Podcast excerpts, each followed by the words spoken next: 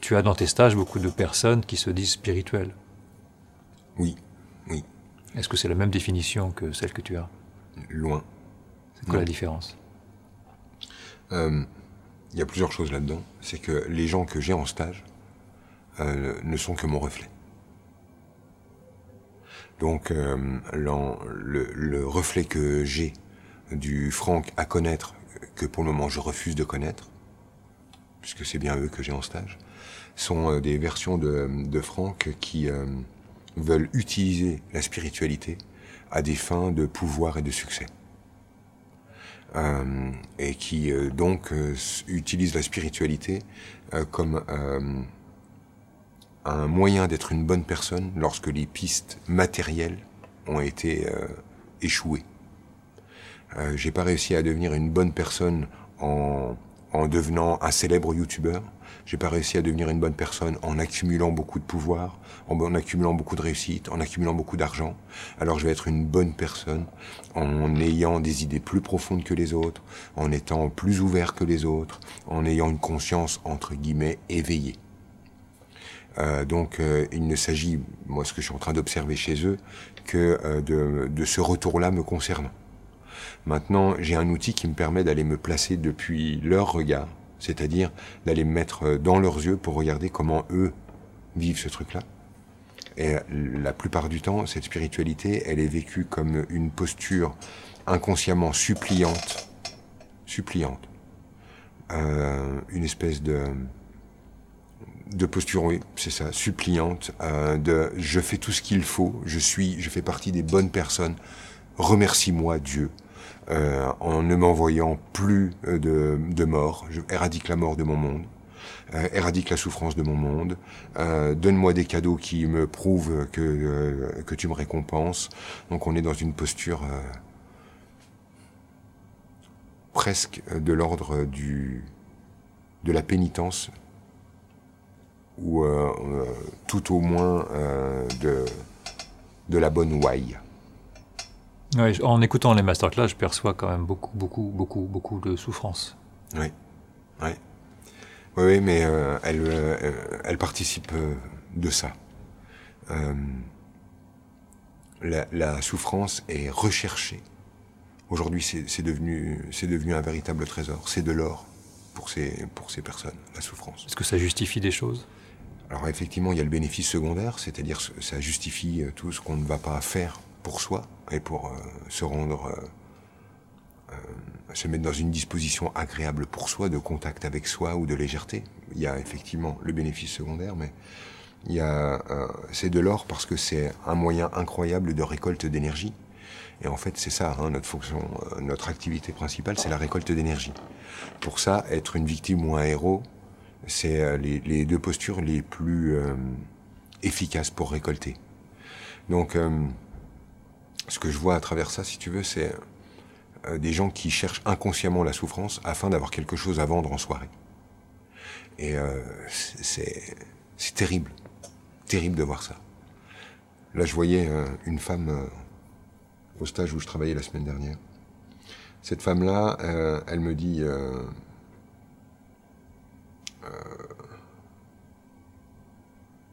qu'elle a été euh, maltraitée par son père. Et euh, tellement maltraitée par son père qu'elle a fini par, euh, quelque part, en faire son métier. Ça fait 30 ans qu'elle est éducatrice et que tous les jours, elle reçoit des gamins ou des gens, d'ailleurs, euh, le- qui ne sont plus des gamins dans son bureau, et où euh, elle doit leur expliquer qu'ils ont été maltraités, qu'ils ont été victimes, et que donc il faut qu'ils trouvent des solutions. Métier que je trouve splendide. Euh, D'abord, euh, euh, expliquer aux gens euh, qui ne le savent pas qu'ils ont été victimes, c'est important pour qu'ils puissent euh, savoir ce qui est en train de se produire chez eux et comment commencer de poser les jalons de la sortie de cette, de cette vision-là. Super. Le problème, en fait, c'est que quand moi je branche dans son énergie, j'ai une toute autre histoire. Je n'ai pas du tout de maltraitance. Pas la moindre maltraitance. C'est-à-dire que j'arrive dedans et je, je, je dis, je, je comprends pas ce que tu me dis parce que ton énergie ne me dit pas ça. Euh, Et je ne comprends pas ce que tu dis de, ton père quand tu avais 4 ans, quand tu dis qu'il a commencé de te maltraiter. Bah, elle me dit, bah, avant, il était absent. Et puis, euh, en fait, euh, il m'a kidnappé quand j'avais 4 ans. Et il m'a arraché à ma mère. Et moi, j'ai toujours pas cette version-là. C'est vraiment pas ce que je capte. Ça n'est pas la sensation que j'ai. J'arrive pas à, rejoindre son truc. Après, je suis prêt à respecter hein, sa vision. Et je lui dis, mais moi, en fait, j'ai un autre angle de vue sur tout ça. Est-ce que tu veux bien m'aider à préciser et à, me dire pourquoi je ressens ça? Parce que moi, j'ai l'impression que, euh, au contraire, ton père, lui, se ressent le héros de la situation. Euh, qu'est-ce qui, s'est passé? Comment ça, kidnappé? Bah, elle me dit, bah, en fait, euh, ma mère, elle est devenue folle et mon père, il est venu me rechercher. Et je lui dis, c'est ça, en fait, le kidnapping? Elle m'a dit, bah oui, il est venu, il m'a arraché à elle. Mais j'ai dit, tu sais en fait que dans la version de ton père, euh, ta maman qui a été internée, euh, c'était soit la DAS, soit lui, et en fait il est venu faire ce qu'il avait à faire, c'est-à-dire protéger sa fille. C'était évident, tu vois, à regarder. Vraiment évident à regarder. il me dit, oui, oui, c'est ça qu'il a fait. Oui, bah oui, c'est vrai, c'est ça qu'il a fait. Alors je voyais bien, tu vois, que ça commençait de, de déranger son existence. 30 ans qu'elle s'est construite sur mon père est un salaud qui m'a maltraité. En fait, euh, le père s'était fait virer comme un malpropre par sa maman qui avait euh, euh, de l'eau dans le casque, manifestement. Puis ça a continué de, s'aggraver pour maman qui a fini par, devoir être internée.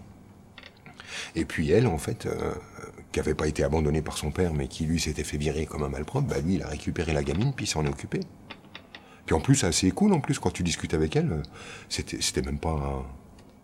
Ben voilà, c'est pas un Thénardier, quoi, le gars. Mais cette version-là ne lui convenait pas du tout.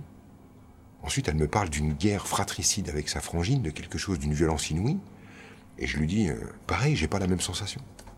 Et je lui demande, je lui dis, mais qui tenait la selle du vélo quand on a enlevé les roulettes? Et là, elle me dit, bah, c'est ma sœur.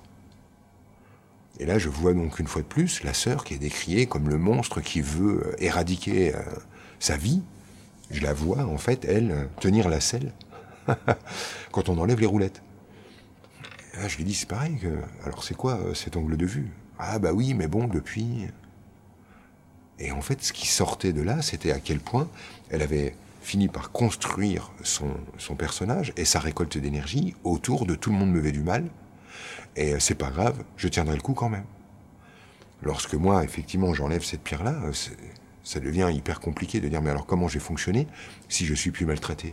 Puis surtout en fait, et c'est elle qui a pris une grosse claque, c'est qu'elle m'a dit mais en fait ça fait 30 ans que je convainc des gens qu'ils ont vécu la même chose que moi alors que en fait je ne l'ai pas vécu. Et c'est là en fait qu'on comprend quelque chose qui est super important. C'est que on a une peur fondamentale de euh, d'oser penser par nous-mêmes. C'est ce que on a déjà vu tout à l'heure quand on parlait par exemple des artistes, qui nous donnaient des occasions d'avoir le droit de penser comme on pense. Mais en fait, elle avait euh, vu la situation d'une manière qui lui était propre et qui lui permettait de récolter énormément d'énergie. Elle avait été maltraitée, rejetée, c'était son moyen de récolter de l'énergie.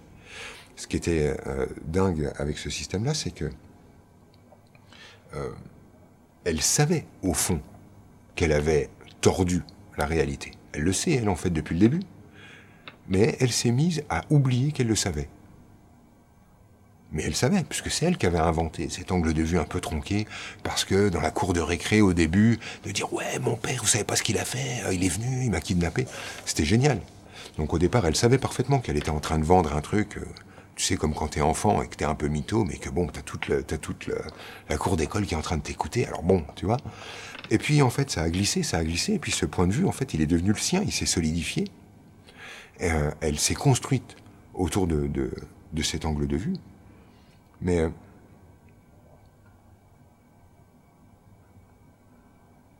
mais ce qui est euh, ce qui est terrible déjà pour elle là-dedans, c'est de voir qu'elle avait renoncé à sa vie pour vivre ça.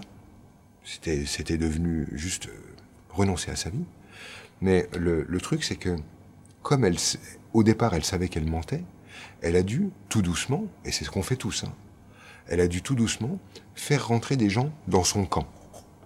Hein, c'est-à-dire que comme on sait en fait que notre point de vue sur la vie est totalement unique puisqu'on ne fait qu'observer nos lunettes et que la subjectivité n'est pas possible, on remplace l'objectivité par la somme des subjectivités. C'est-à-dire, on demande aux gens de regarder comme nous, et une fois qu'ils regardent comme nous, et qu'on est suffisamment nombreux à regarder la même chose, du coup, on en décrète qu'on est objectif parce que tout le monde voit ça. Tu vois le jeu? Alors, c'est le jeu qu'on observe aujourd'hui avec les réseaux sociaux. C'est-à-dire, on voit quelque chose qui est en fait simplement donc une image de soi revenant vers soi, mais en fait, ayant tellement peur de cette vérité qui nous relâche jamais, on le sait toujours qu'on est en train de s'observer. Au fond, notre système, on le connaît. Et du coup, on demande aux autres de liker, on demande aux autres d'entrer dans notre vision afin de récolter le plus de gens possible afin de pouvoir construire notre croisade pour détruire ce qui nous dérange. Tu vois le genre? Donc, elle, elle avait fait que ça. Elle s'était rendue compte à un moment donné, en fait, que tous les gens qui passaient dans son bureau depuis 30 ans, ce qu'elle faisait avec eux, croyant qu'elle était dans un travail euh, thérapeutique ou d'éducatrice, etc., elle était simplement en train de les faire entrer derrière elle, dans son angle de vue de regarder comme les papas se comportent, regarder comme la vie est, afin en fait de solidifier son point de vue subjectif et les rendre objectifs. Donc aujourd'hui, elle sait parfaitement objectivement que les papas sont des salauds qui abandonnent, kidnappent leurs gosses et les maltraitent. C'est devenu une réalité objective pour elle, parce que partagée par la somme de toutes les subjectivités de tous les gens qu'elle a fait entrer dans son point de vue à travers euh, ce truc de regarder ce que j'ai vécu. Et aujourd'hui, j'observe ça et je, suis souvent choqué par la, vague de démagogie euh, populiste à laquelle on assiste, qui consiste à désigner un objet et de demander aux gens de s'indigner. Parce qu'en fait, c'est ça le fond. C'est je vois l'objet. En fait, il déclenche de l'émotionnel chez moi. C'est normal. Il a été mis en place par moi et pour moi. C'est une rencontre entre moi et moi. Mais je vais demander aux gens de s'indigner sur mesure. Indignez-vous tous. Oui, vous avez vu un petit peu ce qu'il a fait, vous avez vu ce qu'il pense, vous, vous rendez compte ce qu'il... Et ainsi de suite. Et cette demande, en fait, de indignez-vous en cœur, d'une manière complètement démagogique en plus, hein, parce qu'en fait, on fait de l'autre le mal alors qu'il est euh, polarisé. Le bien, le mal et plein de choses complexes. Mais on réduit sa pensée à quelques phrases, on les tourne de manière à ce qu'elles deviennent complètement inacceptables, on le montre du doigt, indignez-vous, donc on regarde tous la même chose. La somme des subjectivités va aboutir à l'objectivité. Et après, en fait, on doit agir parce que quand même. Et là, tu as compris, en fait, à quoi on joue euh, globalement. Euh, ça demande un courage extrême que d'oser regarder les choses sans demander aux autres d'entrer dans notre point de regard pour que la somme des subjectivités amène à quelque chose d'objectif. C'est en fait pour ça, et ça peut être dérangeant quand je démarre un masterclass, que je dis que je ne prouve pas mon monde et que je ne veux pas qu'on y souscrive. Je veux éventuellement qu'on ajoute ça à son, point, son propre point de vue, mais sûrement pas qu'on remplace son point de vue par le mien. L'idée qui est en dessous, en fait, c'est que j'essaye, puisque je suis euh, devant ce phénomène, de renoncer à ce besoin qui va être sûrement compulsif chez moi, de faire entrer des gens dans mon monde pour que nous puissions en croisade ensuite aller éradiquer ce qui ne ressemble pas à notre version de, de l'esprit ou de la vie. Tu vois le genre? Ça demande un courage de fou que de savoir que ce que je suis en train d'observer me concerne et d'avoir de, de rester à cet endroit-là, juste là, tranquille. Euh, et pour revenir à cette femme qui découvre, qui finit par accepter d'entendre cette réalité, c'est le, seul qui se dérobe sous ses pieds. Alors, c'est marrant parce que dans le même stage, j'en ai eu deux euh, qui ont vécu des choses un peu similaires autour de cette énergie-là. Euh, il y en a une qui a réagi en faisant une crise d'orgueil. Euh, donc, mais elle, elle, ne le sait pas. Hein. Mais d'un seul coup, en fait, son angle de vue a changé et elle a passé donc son temps à essayer de trouver chez moi quelque chose d'incohérent, lui permettant de dire en fait le gars est incohérent, donc en fait c'est pas si vrai, donc en fait euh, attends non mais oui et puis bon, un puis un bon, hein. Et ça a été son ça a été son activité. Et en fait, euh, je voyais bien que c'était une question de survie pour elle. Parce que euh, te rendre compte comme ça que ça fait 30 ans que tu es en roue libre sur une vieille histoire, euh, regarder de travers ou simplement un truc que tu as vendu dans une cour de récré, c'est vraiment un choc. Et moi, j'essaye pas, en fait, au moment-là, de sortir l'autre de, de, ça. Je sais que l'information est entrée dans le système, c'est même pour ça qu'il y a une crise d'ego, et j'ai pas besoin, en fait, que l'autre, euh, si tu veux, se, se plie, euh, se range euh, derrière mon point de vue une autre euh, s'est rendu compte de ça, m'a regardé, m'a dit Je suis en train de faire un malaise, je crois que je fais un AVC, je crois que je vais mourir. Moi, j'ai vu ce qui était en train de se passer, c'est qu'effectivement, il y a un truc qui était en train de mourir. Euh, je lui ai dit T'inquiète pas, tout va bien. Est-ce que quelqu'un a un sucre? On lui a donné un sucre. On l'a allongé par terre, comme pour un malaise euh, vagal simplement. Elle, a eu l'impression de rentrer dans le sol et qu'elle allait disparaître et que c'était sa dernière heure. Et puis au moment où elle a dit bon bah tant pis je meurs là, désolé pour la scène, je lui ai dit non c'est pas grave, tu peux mourir ici, c'est pas dérangeant, on s'en occupera. Laissé, euh, je lui ai laissé son droit d'avoir le sentiment de mourir. Et elle est restée comme ça. Elle a essayé de se relever pour dire non mais bon, je vais pas vous faire chier avec mon sentiment et machin. J'ai senti qu'elle était en mode euh, warrior et je vais pas déranger les gens avec tout ça. Je lui dit non non non c'est bon, tu nous déranges pas, reste allongé tranquille respire ton truc, euh, tout va bien. Et puis euh, le moment est passé, la vie est revenue, euh, les couleurs avec. Et, elle, a dit ça y est, ça y est, je, ça y est, je, viens de naître, ça y est, je, ça y est là, je, je viens de naître. Elle arrêtait pas de dire ça. C'est marrant. Pour la même info, en fait, comment si elle est si elle est si on est face à quelqu'un qui est prêt à dire ok moi j'en peux plus de mon personnage j'en peux plus de regarder la vie comme je la regarde et je préfère euh, je préfère accepter de mourir que de continuer d'avoir la vie que j'ai. Ou euh, en fait comment des fois bah, ça se passe autrement. Mais finalement euh, il y en a une qui l'a vécu de façon brutale et finalement c'est celle qui meurt. Et une qui va se le faire d'une manière plus tranquille. C'est celle qui fait une crise d'ego pour survivre dans l'instant et puis ça mettra le temps que ça prend tu vois après, bon, ça c'est que du jeu, c'est que du, c'est presque. Je te raconte ça pour, pour le show. Euh, je ne sais pas si ça peut servir ta question, mais en tout cas, c'est vécu de manière très différente. Mais effectivement, euh, le sol se dérobe, peut se, dérober, se dérober sous leurs pieds. Je crois que tu as vécu un truc un peu similaire avec moi à un moment. Il y a un moment où effectivement tu sens que ce sur quoi tu t'es construit euh, était juste un angle de vue et quand vraiment tu le regardes, bah, la structure elle se, elle se regarde elle-même. Pour moi, c'est ça, hein, faire un stage. Je fais pas bouger les gens, hein, je fais un miroir grossissant. Et lorsque euh, ta structure énergétique se contemple elle-même, il y a quelque chose qui s'effondre. Hmm. Ça m'a pris un mois, moi, pour, euh, bah, pour revoir le jour. C'est terrible. Enfin, ça m'a paru terrible. Ouais, bah je le, je le, j'en suis conscient. Mais tu m'avais demandé l'autorisation. Tu, m'avais même prévenu. Oui, oui, je t'avais dit. T'es sûr que tu veux Tu m'avais dit. Ouais, ouais, ouais, bien sûr, vas-y. Après, je le fais pas en stage. Il y a plein de gens qui ont une demande de warrior comme ça. Hein. tu sais, vas-y, défonce-moi, machin. Mais c'est du gogo spirituel, c'est n'importe quoi. C'était pas ta posture au moment-là, quoi. Ah c'était une vraie rencontre avec toi que tu voulais faire. Et en fait, euh, ce qui a été très enrichissant aussi, c'est de voir que le... c'est parti en une seconde. Et c'est fou. Hein. J'ai compris quelque chose. Enfin, j'ai c'est ça. switché sur un truc. La structure se contemple elle-même et elle a plus besoin d'entretenir sa forme illusoire.